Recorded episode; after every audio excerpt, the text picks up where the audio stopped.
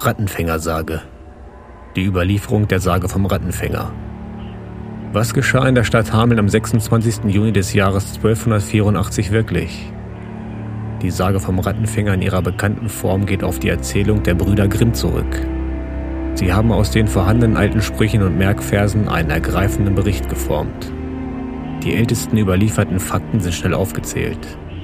Ein Pfeifer im bunten Gewand führte 130 Kinder am Tage Johannes und Pauli, dem 26. Juni des Jahres 1284 aus der Stadt Hameln.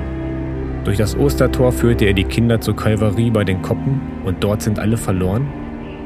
Die Ortsangaben heißen auch Kalvarienberg, Koppenberg oder auch Wodenkoppen, Wodansköpfe.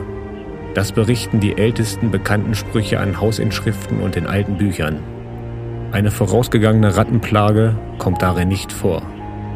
Die zumeist gereimten Merkverse wurden wissenschaftlich auf ihre Glaubwürdigkeit hin untersucht. So nämlich hat man im Mittelalter historische Ereignisse im Volksmund bewahrt und durch den Reim und das Versmaß vor Fälschung gesichert. Ihre zeitliche Einordnung muss viel näher an das Jahr 1284 vorverlegt werden. Eine schriftliche Quelle scheint sogar noch im Jahr des Unglücks verfasst worden zu sein ein lateinisches Reimgebet in einem kirchlichen Passionalbuch. Die Sage fußt nach wissenschaftlicher Auffassung tatsächlich auf einem historischen Kern und ist nicht nur eine erzieherische Legende. Ihre Faszination ist bis heute nicht erloschen.